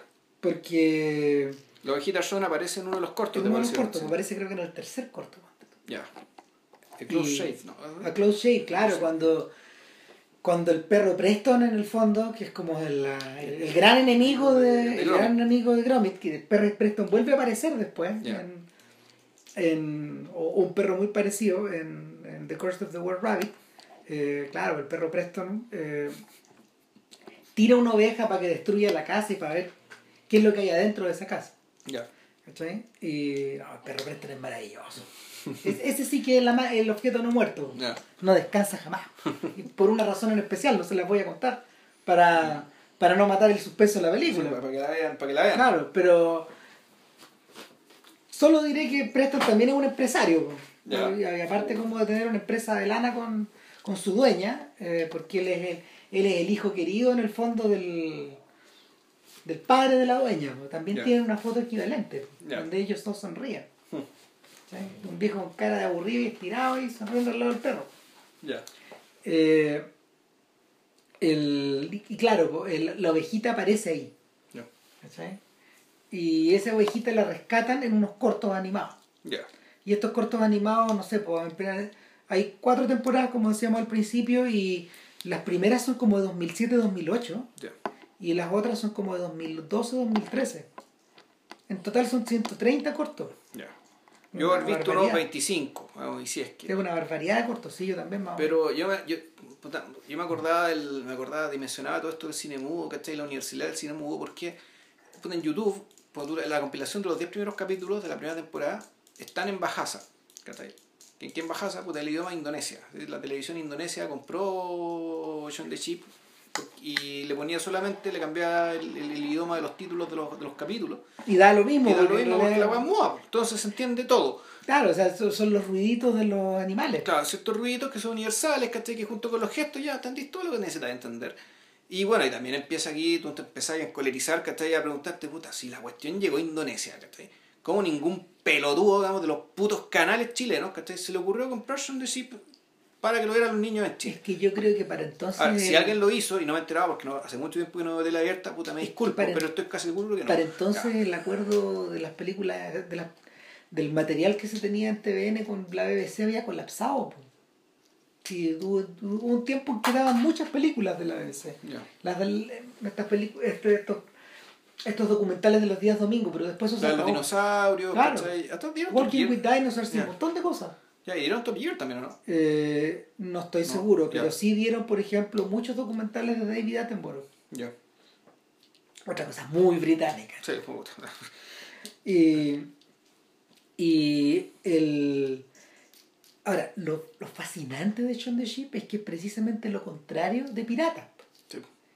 Es revertir a la simpleza total. Absoluta, o sea, a, a lo mínimo, de lo mínimo, de lo mínimo, de lo mínimo. Entonces, ¿qué es lo que tienes ahí? Tienes una granja, tienes la campiña, tienes una, un rebaño de ovejas, tienes al perro, perro. que los cuida Claro. y tienes al dueño. Y están los personajes laterales, están los la- claro. los chanchos, pues, son muy Chancho divertidos. increíble. Los chanchos, pues. Hechos de mierda. No, sí, la presentación de los Son chanchos. La presentación de los chanchos en la película es que a la abeja las van a trasquilar a todas. Entonces las trasquilas salen con el pelo corto, pues. Y los chanchos se asoman y se cagan de la risa como cuando tú llegas al, al colegio, weón, ¿cachai? Con el, con el pelo corto y, tus compañeros te agarran para el huevo. Ese mismo espíritu, No, weón. si el chancho del weón que te revienta, además son esos británicos rosados, weón, que Sí. son buenos para comer, weón, para la Más para el copete, weón, para el para la no, gente de paz, además cuando Es como el chancho cochino 31 minutos, pues. Es, es- es la es misma de y tienen esa misma risa. Claro. ¿Cachai? Tienen esa misma, esa, esa, esa misma risotada desquiciada, weón. y el... De hecho, cuando ellos quedan solos, dejan la cagada en la casa y mantienen una fiesta permanente. Escuchando cagada de música, viendo tele, programas de mierda. La la- weón. Son una tromba, weón. Sí, pues. Bueno, está el chata, están los chanchos, está el carnero y está el, está el toro, y sería todo. Claro, y está el pato ráfuga que le hace con el que hace el negocio. Ah, claro. Y el, el gallo, que de repente Claro, aparece. aparece. Aparece y desaparece. Pero, pero la, la idea es muy simple, po, en el fondo. La, hay una oveja que piensa más, Claro. hay una oveja que se distingue, eh, y, y precisamente por distinguirse es la que le- es la que los mete en las aventuras y es la que los mete en los problemas. Claro. O sea, ella empieza, ella, eh, en este caso, eh, generalmente los cortos no están así, ¿cachai? El, el, el, el- Es que en los cortos es tan simple. Mira, ¿sabías que revierte? en los, cart- en los cortos puede pasar cualquier cosa, digamos, y Chon es que suele ser el que encuentra la solución. ¿Cachai? Para restaurar el equilibrio, digamos, porque volvemos, volvemos siempre lo mismo. digamos. El- la premisa es que son todos profundamente felices en esa granja. O sea, imagínate, ¿te acordás de ese corto? Nada puede ser más simple que ese corto donde se cae un repollo y empiezan a jugar a la A pelota. la pelota, claro. Que es el, el, es el primer, es el primero, de hecho, si ¿Sí? mal no recuerdo.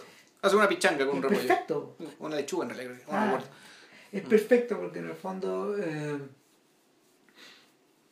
es una pichanga, es una pichanga infantil. Sí. Finalmente, son niños que están jugando. Si los chanchos que se están riendo y que están sapeando, están sapeando todo el rato, son los que no entran, a- los que no pueden, No los que pueden no- jugar porque Claro, los que no entran a la pichanga. quieren puro jugar los buenos y no pueden.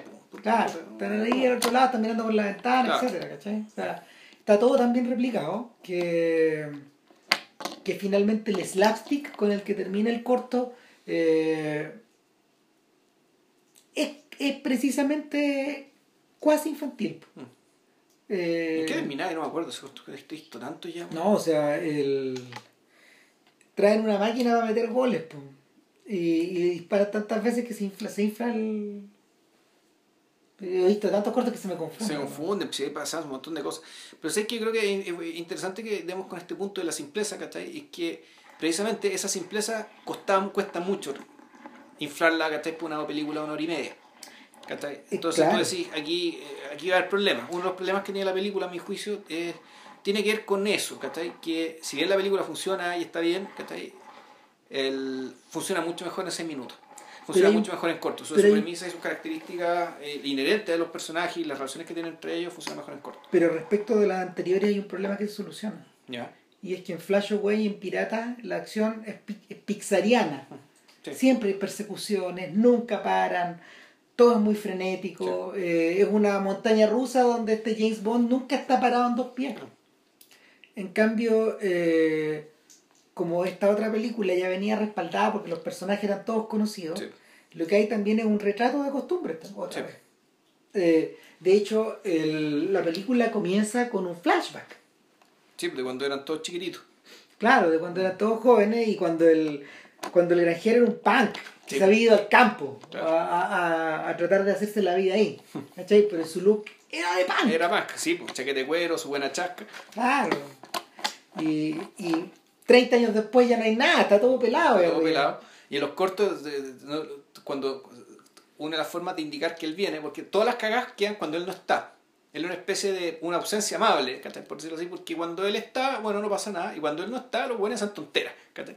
Y cuando tiene que volver el dueño, ¿cachai? Puta, hay que reordenar de nuevo todo el estropicio, ¿cachai? Para que no, para que el fondo no quede clara la gran mentira, ¿cachai? Y la, y la gran verdad que está detrás, que es que todos estos bichos son mucho más inteligentes de lo que él cree. Claro, o sea, ese, ese es el mismo ese es el mismo recurso que se ocupa en Toy Story y el recurso claro. que se evoca mucho más atrás a estos cuentos, a, estos cortos de Tex Avery Sí. que estaban do- donde, donde los libros cobraban vida. Claro, los libros o los juguetes, ¿cachai? Claro. Con caso con, con el principito, todo histórica, ¿cachai? Que enfoca la tradición, eh, Es la misma esa idea. tradición. Es la Sí. misma idea. En fondo, ¿qué hacen los animales cuando no está el dueño? Esa tradición. Y, y, y por lo mismo, y tampoco es tan distinta de, de lo otro, que es lo que pasa abajo de la ciudad. ¿cachai? Volvemos al. Claro. Es análoga. Ahora, eh, está mucho mejor resuelta porque en realidad no hay tanta persecución. No.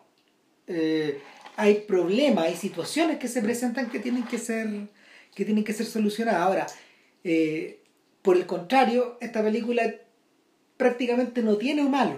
Lo, tiene un antagonista, pero es un antagonista que está bosquejado, que es el sujeto que captura a los animales. Claro, que volvemos, y que- volvemos al tema y que crueldad sobre los animales. animales. Claro, y, que por alguna razón extraña que no te explican, ¿cachai?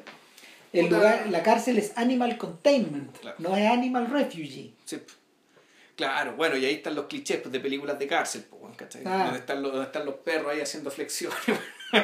No, y también ese, ese corredor, ese corredor está sacado del silencio de los inocentes. ya, sí. Está Y- Aníbal también. Y además está sacado de El amanecer del planeta de los simios, Ah, de la nueva, de la Ya. nueva película, de la Rupert Wyatt británica, de- de- Ya. del tipo británico.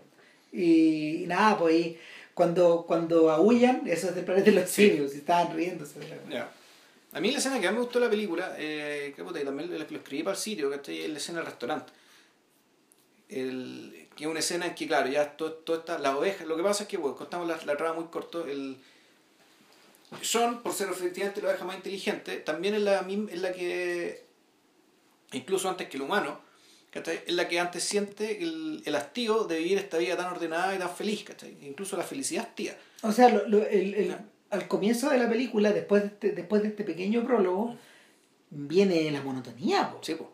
Te lo y están todos todo- chatos. Sí, po. Desde, desde Sean hasta el dueño. pero sobre todo él, porque John es el que mueve todas las cosas, ¿cachai? John es el que empieza a elucubrar, ¿cachai? Y dice, ya, bueno, puta, hagamos esto, hagamos esto otro, y puta, en una de sus cagadas, ¿cachai? Para lograr la monotonía, eh, en, el fondo, para tener su día de vacaciones, ¿qué es lo, qué es lo que necesitan hacer? Dormir al dueño, dormirlo en una caja, en una caja, en una casa rodante, Abandonada en un costado, del en un costado de, la, de la granja. Para poder ellos poder tener su día, sus vacaciones, su, su day off, digamos, ¿cachai? Eh, que por lo demás, bueno, él el mismo título de la primera de los cortos de Wallace y Gromit, ¿cachai? Volvemos al tema de que la hay un tema, digamos, con la ordenada vida de los británicos, ¿cachai? Aparentemente. Y que el, bueno, y, y en esa, y en ese intento de tener su día de descanso, resulta que la casa rodante, ¿cachai? Se le sale el tope y la casa rodante se va rodando a la ciudad y, y la granja se queda sin dueño. Mm. Entonces, bueno, las ovejitas tienen que ir a buscar al dueño. Entonces las ovejitas llegan incógnito a una ciudad donde no son bienvenidas, donde no se, donde no se supone que estén ahí. Bueno, y tienen que disfrazarse. Entonces, ya disfrazadas, recorren la ciudad tratando de buscar a su dueño. ¿cachai? Y llegan a un momento en que va a pasar eh, que sea un restaurante. Y en el restaurante puta, pasa una cuestión bien triste porque el. Bueno, al mismo tiempo muy divertida, porque ellos como son Se está tratando de mezclar. se tienen que mezclar y donde el éxito depende en no ser notados, en no existir, en ser invisible. Eh, entonces tratan de hacer, eh, hacen las mismas cosas que hacen, que hacen los humanos que están ahí. Y muchas de ellas son bastante tontas o son errores, ¿cachai?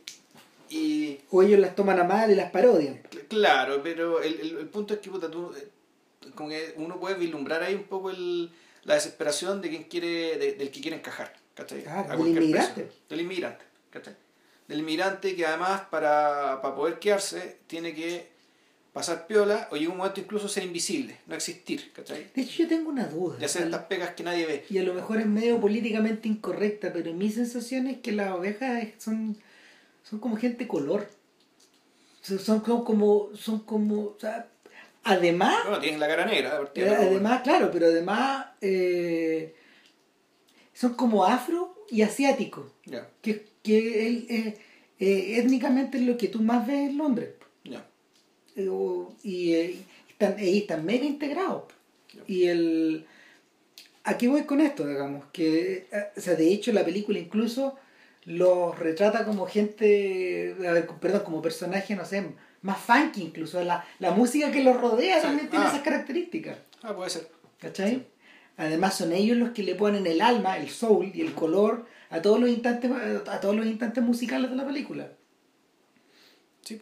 Y eh, de hecho son los que se desplazan, son los que se desplazan de alguna forma en un entorno familiar. Y están, a estas alturas, las las ovejas prácticamente, a ver, no están todas diferenciadas, pero casi.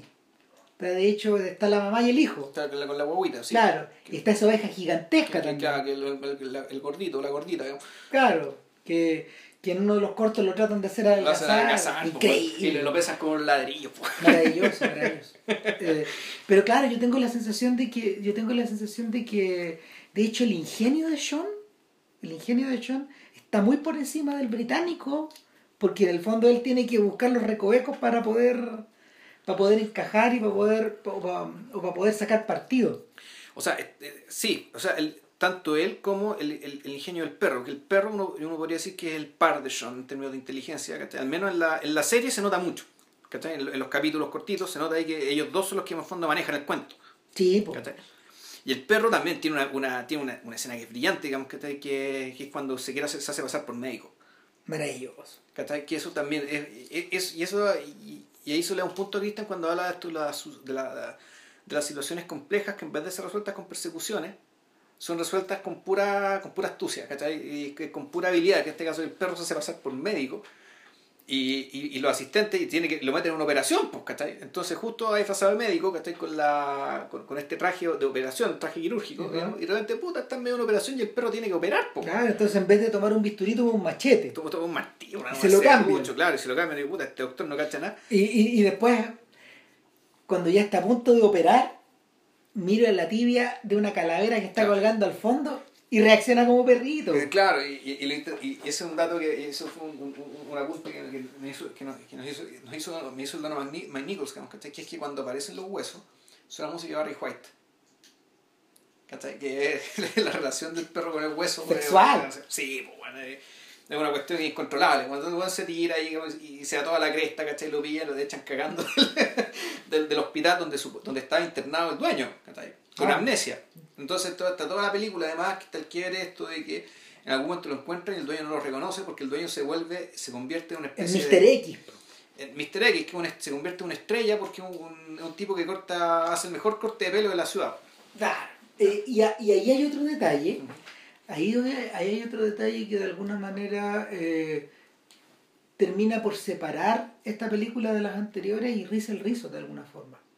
Porque, a ver, por más popera que sea Flash Away, lo que tú tienes es parodia, lo que tú tienes es simulacro y, y finalmente es representación. Sí. En la gran ciudad de Big City, así se llama el lugar, Sí. es medio parecido a la, a la ciudad de Babe, de hecho. Ya. O sea, Es una ciudad indistinguible, digamos. o sea, claro, es una ciudad que es todas las ciudades. Exacto. En Babe, eh, en Babe eso es tan manifiesto que, que los landmarks de la ciudad están todos mezclados del mundo. Claro. O sea, es una ciudad que tiene un Big Ben, pero al mismo tiempo tiene los canales de Venecia. Película extraordinaria, ¿eh? a todo esto. Babe 2. Sí, y, eh, de todas maneras. O sea, eh, de visión obligatoria. Así de buena.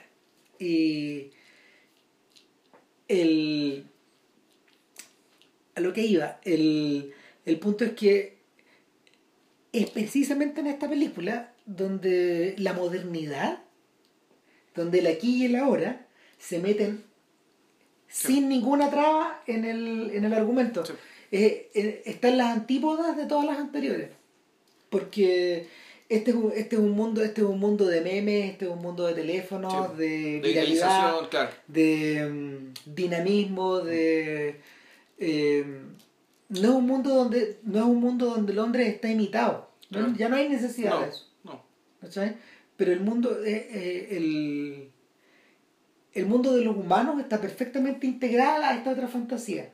Claro, pero al mismo tiempo, el... y volvemos, el- la- las ovejas ni, ni, ni se asoman por eso, o sea, sufren No. las consecuencias, ¿cachai? Oh. Igual, que la, igual que los inmigrantes, los pobres, los excluidos, digamos, ¿cachai? Eh, eh, eh, pre- precisamente por esa viralización es que puta, su dueño en algún momento se convierte en una persona, eh, bueno, pierde la memoria por otra razón, digamos, ¿cachai? Pero eh, el Pero dueño se convierte en una persona conocida a pesar de sí mismo. los aleja, ¿cachai? En el fondo, Claro. el- eh, todo esto digamos, hace que la posibilidad de que su dueño vuelva con ellos, ¿cachai? Se hace más difícil. Se, hace más difícil. ¿Cachai? Entonces, bueno, claro, al final todo se resuelve con una persecución ya más típica, una escena más típica de persecución que es bastante larga, ¿cachai? Y de hecho a mí se me hizo ya, se me hizo demasiado larga. Sí, me hizo sí, lo que pasa es que tenía que devolverlos al campo y ahí no na- y ahí, Y ahí- requerían un, un- paso más y otro más y otro más y Claro, y, y con una complejidad mayor, ¿cachai? Que el, el, que, el, que el trayecto inverso, de que cómo llegaron del campo a la ciudad, que eso fue un accidente, ¿cachai? Es y que está ejecutado de una manera extraordinaria. Sí, además. No, este- está, está muy bien hecho porque ahí lo que hicieron fue también economía absoluta de recursos. Eh, básicamente, En algún momento a John se le ocurre que tiene que ir a buscarlo. lo que pasa es que hay, hay son, dos, son dos periplos. El periplo del amo también es brillante porque en el fondo todo, todo lo pasa él estando dentro de.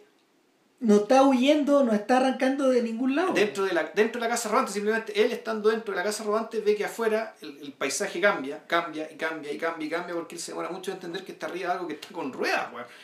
Al principio cree que está en el baño de su casa, entonces puta se echa desodorante, un insecticida que había en, el, en la casa Repite la misma rutina de todos los días. Claro, pero con los objetos que había ahí. Y en el caso de Chon, claro, ahí puta, ya es una operación comando en el fondo, pero también muy económico, muy bien hecha. En cambio, la, la, la situación inversa ya implica acción porque además está el, el obstáculo extra de que hay un, un antagonista psicópata, digamos, ¿cachai? que no quiere dejarlos ir. Pero entonces, bueno, ahí, ahí, la película se me cae un poco, ¿cachai? debo decirlo. O sea, se ve... No... Básicamente la, la persecución, acción, adrenalina, como quiera que se llame, digamos que fue, era excesiva. ¿cachai? Era, era un poco excesiva y viendo, y, y yo vi la película primero y los, corti, y los cortos después, tú te das cuenta que en realidad los cortos eh, como que son, fueron hechos para otra cosa. ¿cachai? O sea, la- esos personajes, todo ese mundo, ¿cachai? es para otro tipo de, es para otro tipo de historia y para otro tipo de situaciones. Mm. ¿cachai? Eh, y, y tú te, y claro, yo sin haber visto los cortos, viendo la película, me doy cuenta que esto no funciona. Pero ahora, pero después de ver los cortos, me, me, me da- más o menos me doy cuenta de por qué no funciona. A mí me pasó al revés. Ya, Claro, que, que lo, yo empecé por los cortos. ya. Claro, y ahí, y ahí una vez que ya tenía las coordenadas armadas, no es necesario ir más allá. Claro. De hecho, eh, hubo, hubo problemas en la comercialización de Shaun the Sheep. Ya. La película recaudó como 100 millones, 100 millones de dólares ¿En Estados Unidos, en el mundo? en el mundo. No, es poco. po. Es poco, poco. es poco. Entonces, o probablemente un poco más, pero el tema, que, el tema es que en Estados Unidos naufragó totalmente. Ya, dio bote. Dio bote, dio bote, y, y eso te habla un poco de la...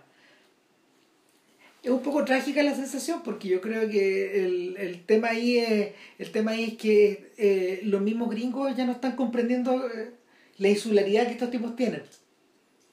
Espe- y, No, y- y por el ¿qué- contrario, ¿Estos tipos te refieres a los ingleses o te refieres a su propia insularidad? no, la, que- insularidad de Atman como, como oficina generadora de contenido. Es que uno podría pensar que en realidad los insulares a esta altura son los gringos que ya no entienden nada que venga afuera, weón.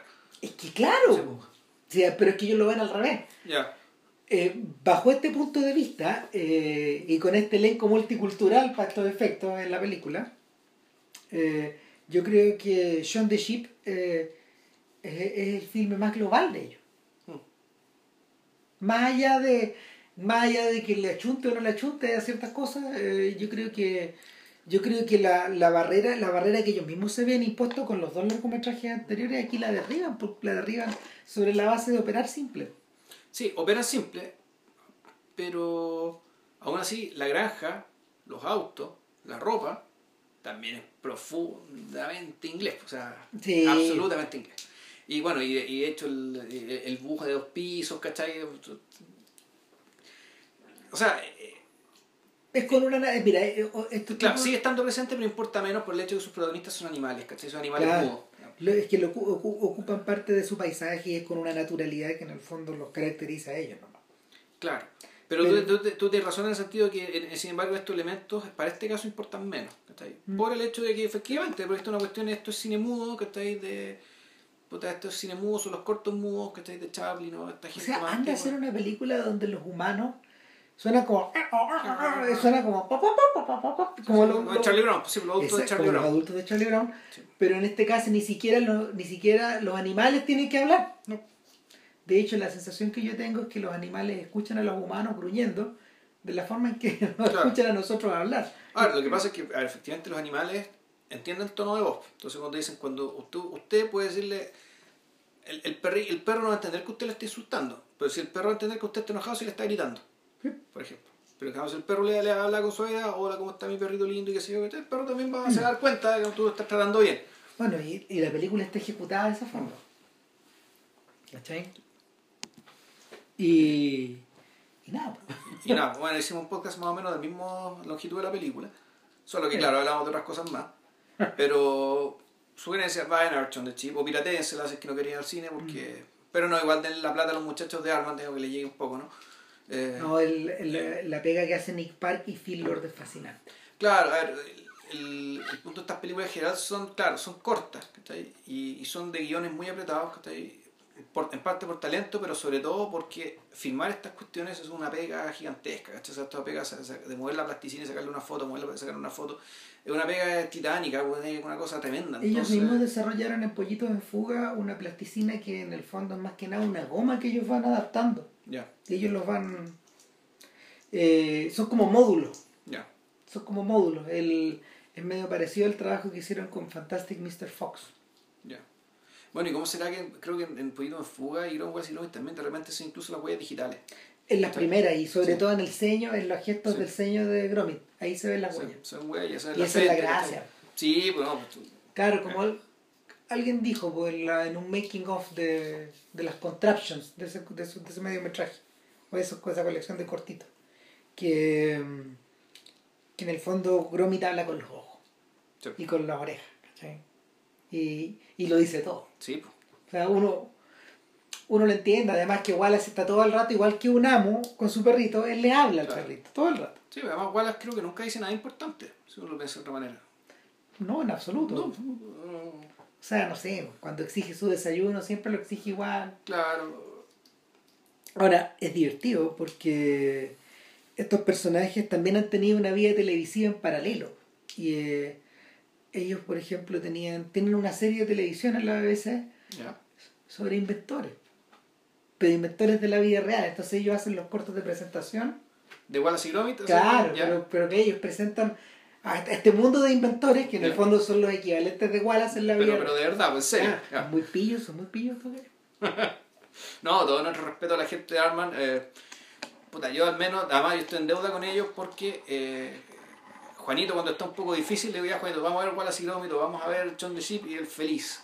Ah. Y, de hecho eh, Juanito ahora está fanático del- de, un, corto de, donde, de, ol- de, la, de, de Championship, ¿cachai? de las Olimpiadas de la Granja, donde son todos, estos animales haciendo puta, pruebas deportivas ¿cachai? con los elementos de la granja, o sea, puta, de, ha- haciendo esgrima con un colador en la cara. Hay cosas por el estilo. Entonces, no, y bueno, me alegra mucho más que yo creo que para los niños les hace muy bien poder ver cosas, ¿cachai? Mudas. De modo que ellos tengan que, que pensar, pensar automáticamente, ir, ir, ir, sumando uno más uno. Que no- y que no, se- no, no esté todo dicho, ¿cachai?